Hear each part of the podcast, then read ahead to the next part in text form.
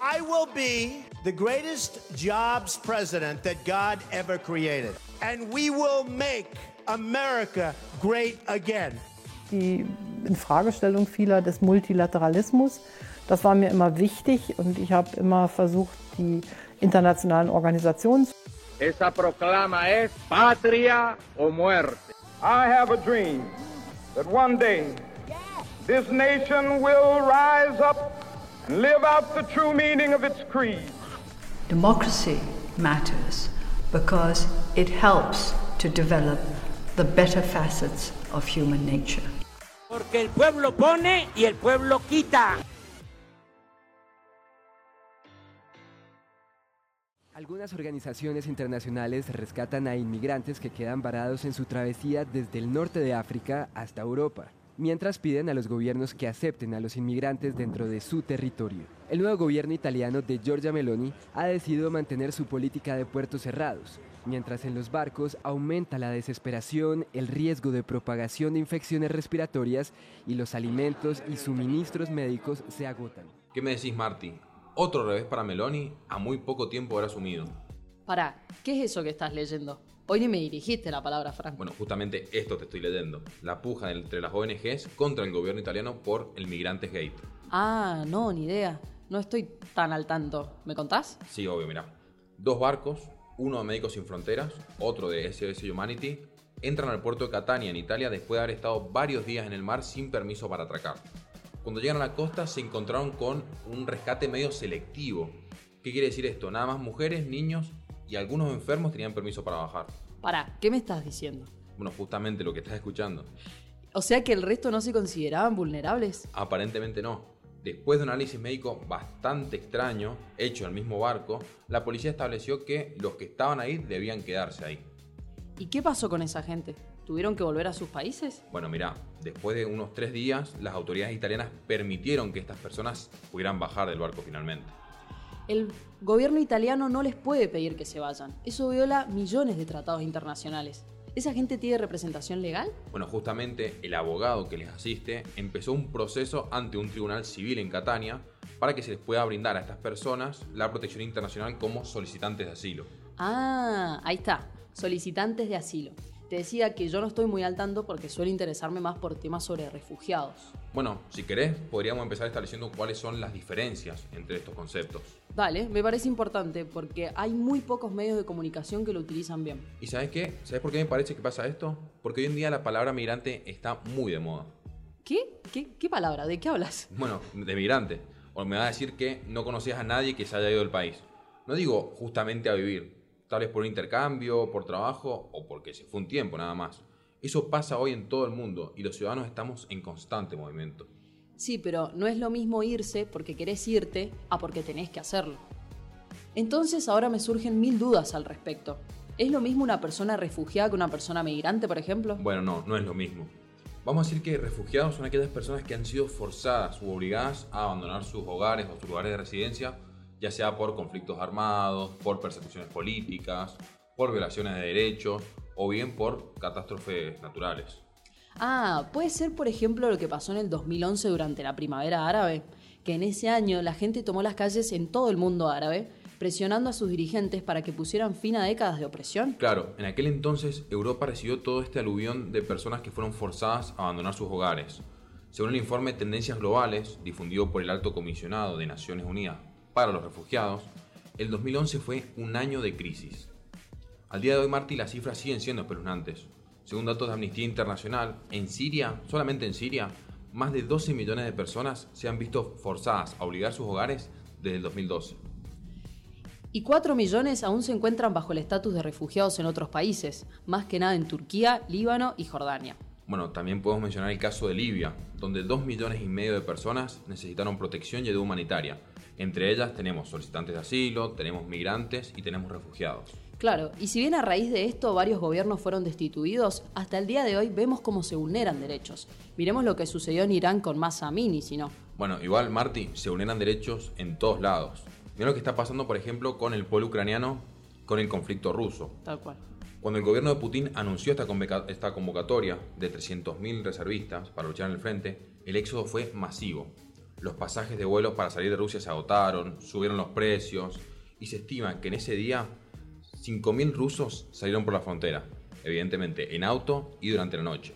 Y durante la noche, porque si te veían te detenían.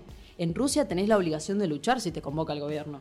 Bueno, mira, en Ucrania, ACNUR ha declarado la emergencia nivel 3, que es la emergencia nivel más alta que posee la agencia. Desde que comenzó la invasión, los países vecinos han recibido a millones de ucranianos con carácter de refugiados. Mayoritariamente mujeres y niños, ¿eh? Que los hombres se tienen que quedar a luchar. Me acuerdo de una imagen difundida al principio de la guerra en donde se veía claramente cómo separaban a las familias en las fronteras. El hombre a luchar y las mujeres y niños afuera. Bueno, de hecho, esto hizo que se levanten algunas alertas sobre el aumento en el riesgo de trata de personas. Justamente ayer leía sobre el tema y vi una nota de Gillian Trix, que es la alta comisionada auxiliar del ACNUR. Ella comentaba que si bien la generosidad y la solidaridad que había hacia los refugiados ucranianos, los estados debían impedir que los depredadores y que las redes criminales pudieran tratar de explotar esta situación de vulnerabilidad. Y yo también leí que por órdenes del gobierno de Polonia, el transporte público es gratuito para ellos. Pero la desesperación es tan grande que muchas personas se suben al vehículo de cualquiera que se ofrezca a llevarlos. O sea, ¿entendés el peligro? Sí, sí. Bueno, mira, según el organismo, incluso antes de la invasión, Ucrania ya contaba con altísimos índices sobre esto. A finales de 2021, casi 3 millones de ucranianos habían solicitado ayuda humanitaria. Esto, Martín, ¿sabes qué es? Es producto de años y de años de incertidumbre y de conflicto con el vecino. Claro, la incertidumbre hace que los movimientos migratorios aumenten. Bueno, y ya con esta idea podemos empezar a trabajar sobre la definición de los migrantes. En este caso, son esas personas que eligen trasladarse, no a causa de una amenaza directa de persecución o muerte, sino principalmente para mejorar las condiciones de vida al encontrar trabajo, por educación, reunificación familiar o por cualquier otra razón. A diferencia de los refugiados, que no pueden volver a su país de forma segura, los migrantes continúan recibiendo la protección de su gobierno. ¿Sería algo así como el éxodo venezolano o cubano, por ejemplo? Bueno, por ejemplo, el caso de Venezuela es una crisis, si quisiéramos decirlo de, de algún modo, de tipo mixta. Actualmente, según cifras de la ONU, hay más de 7 millones de personas entre refugiados y migrantes, la mayoría de las cuales viven en países de América Latina y del Caribe. La crisis del territorio es la segunda en cuanto a desplazamiento en el mundo. La verdad es que los pasajes para abandonar Venezuela son muy caros, por lo que solo tienen solo salen en el avión los que están en condiciones de pagarlo. Que suelen ser familias de clase media alta, más que nada profesionales. La verdad es que los pasajes para abandonar Venezuela son muy caros, por lo que solo salen en el avión los que están en condiciones de pagarlo, que suelen ser familias de clase media alta, más que nada profesionales. Los otros, los más vulnerables, llegan a países desconocidos sin solicitud de asilo ni estudios, cruzando la peligrosa ruta del Darién en búsqueda de mejores condiciones de vida. En el caso cubano, el país está enfrentando su peor crisis de las últimas tres décadas, con escasez de alimentos, medicinas, combustibles y apagones cotidianos, en el medio de un endurecimiento de este embargo estadounidense y sobre todo de las consecuencias de la pandemia del COVID. Según las autoridades norteamericanas, si se sigue a este ritmo, el 2022 podría terminar con casi 200.000 cubanos en situación irregular, que va a superar, te lo adelanto, con creces lo que fueron las cifras del año pasado. La mayoría de los cubanos van a la Nicaragua, que es uno de los únicos países donde no se les exige visa, para desde ahí iniciar su travesía hacia el norte. De todas formas, Marty, Leí una noticia hace pocos días que contaba que Estados Unidos esperaba reanudar de forma total la entrega de visas de refugiados y de inmigración a cubanos a inicio del 2023. Al mismo tiempo, la Embajada de Estados Unidos en La Habana anunció un aumento en las patrullas fronterizas para frenar la gran ola de balseros cubanos. Es que, Marti, ponete a pensar, la mejor forma de controlar y mejorar las condiciones de vida es haciendo que la migración sea legal. Los cubanos que cruzan de forma irregular arriesgan sus vidas y al mismo tiempo se exponen a no contar con derechos básicos cuando lleguen a tierra. Claro, pero no todos los casos de migración son iguales. No siempre las personas se van a otros lugares. También la migración puede ser interna, dentro de tu país. Bueno, vos recién me dijiste que estabas más metida en el tema de los refugiados. En este caso, ¿pasa lo mismo? Y existen muchas razones por las cuales alguien se ve forzado a ir de su hogar. Una es la guerra, pero también puede ser el clima o hasta en muchos casos se puede dar por persecuciones políticas, religiosas o por ser parte de una minoría étnica. Bueno, me gustó mucho que hayas traído al tema la variable clima, que está tan en auge actualmente. Hace poco en Buenos Aires se hizo la llamada C40, que es una conferencia de acción climática. Ahí los principales funcionarios de muchísimas ciudades del mundo, junto a activistas, agencias y, otros organismos, se reunieron para conversar las mejores formas de evitar el daño que le estamos generando al planeta. Pero espera, Fran.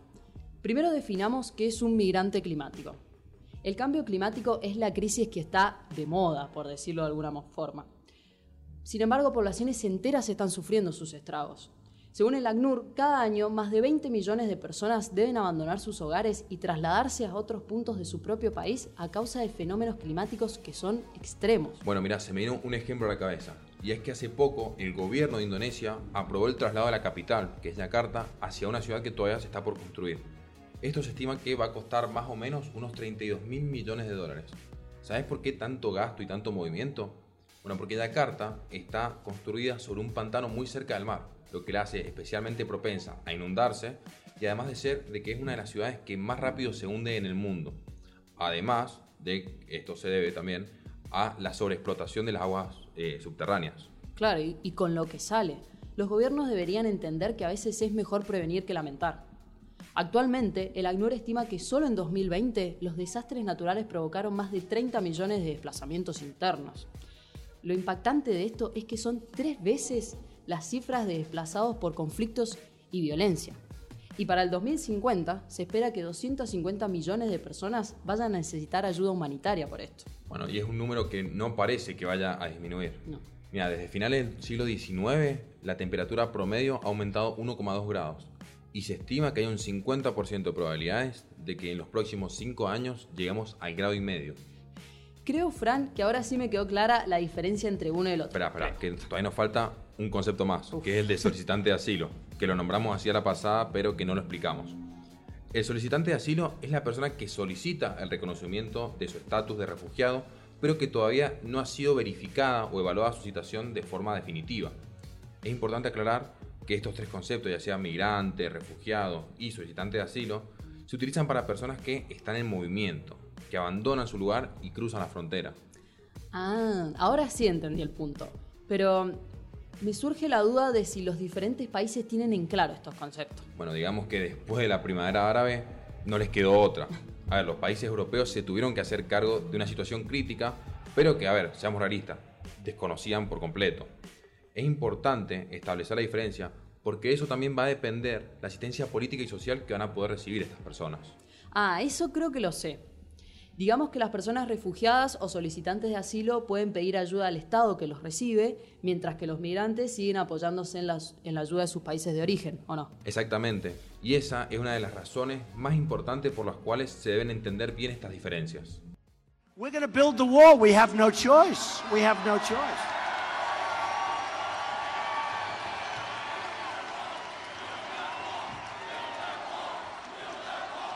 Build that wall. Build that wall. Build that wall. Build that wall. Build that wall. Build ¿En qué pensás, Marty? Y en el término migrante. Se me hace muy difícil no asociarla con la palabra muro y por consecuencia se me viene a la cabeza la cara del hombre naranja. Bueno, parece que fuera ayer que Donald Trump alentó a construir un muro en la frontera con México para detener lo que, según él, eran invasores violentos y criminales. De hecho, me acuerdo que al principio apuntaba solamente contra la inmigración ilegal, pero después ya fue por todo y aseguraba un futuro terrorífico para Estados Unidos si no se tomaban cartas en el asunto. ¿Y cuáles fueron estas cartas en el asunto, Fran? Bueno, principalmente fueron tres grandes medidas que fueron además una más polémica que la otra. La primera fue en 2017 con el pretexto de combatir el terrorismo, prohibir la entrada de las personas que venían de países con mayoría musulmana. La segunda fue cuando Estados Unidos frenó la ayuda internacional brindada a organizaciones centroamericanas que tenían como objetivo reducir la violencia de las pandillas y de proteger la sociedad civil. Y por último, el gobierno también puso fin al mecanismo de pedido de asilo para menores centroamericanos que tuvieran familia en Estados Unidos. Que bueno, justamente esto les permitía no tener que viajar hasta la frontera y pedir allí el asilo. Además de que también hubo políticas relacionadas con la persecución de inmigrantes y la separación de menores con sus padres. No, terrible. Y todo esto que no pasó hace tanto tiempo.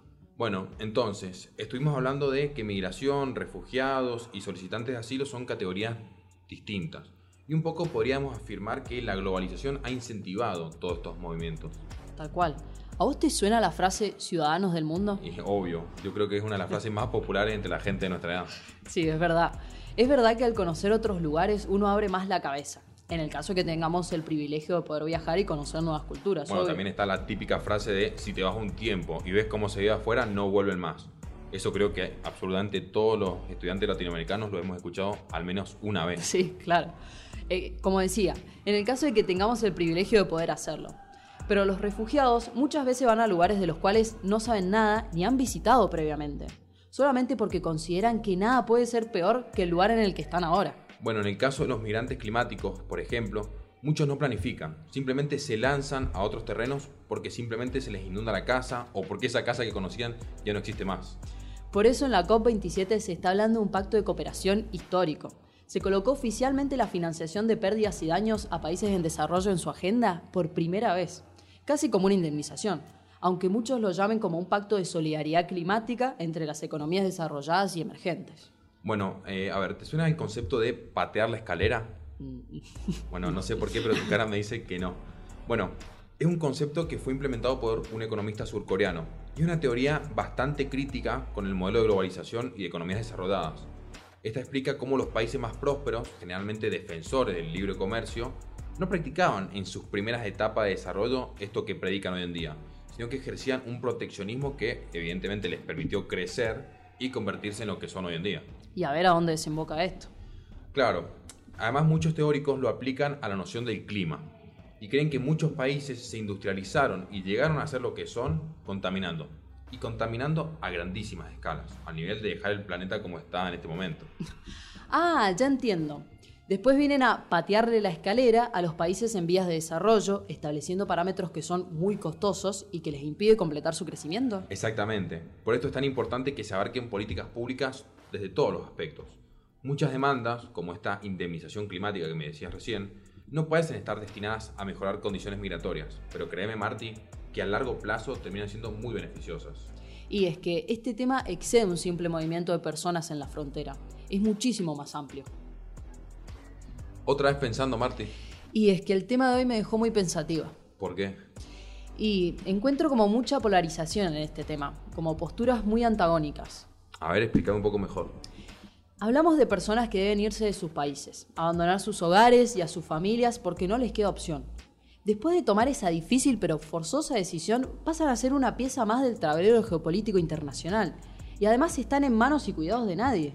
Bueno, justamente por lo que charlamos, todavía no existe un país que sepa cómo abordar semejante situación. Claro, pero por otro lado encontramos ese lema de ciudadanos del mundo, en donde los jóvenes solo podemos pensar en viajar, emigrar un tiempo, tal vez volver o tal vez no, probar suerte en otro país, conocer otras culturas y ser nómades del mundo. Sin embargo, sabemos que hay contención de alguna parte y que si necesitamos, tenemos dónde volver. Es innegable, Marty, que el mundo está en movimiento y las personas, por la razón que sea, necesitan de la comunidad internacional. Ahora bien, te hago una pregunta. ¿Hay forma correcta de posicionarse ante esto? Soy Francisco Sánchez Giacchini. Y yo, Martina D'Aloso. Y esto fue Desbloqueado, un podcast de Diplomacia Activa. Quédate, escucha y activa, que el mundo nos necesita atentos.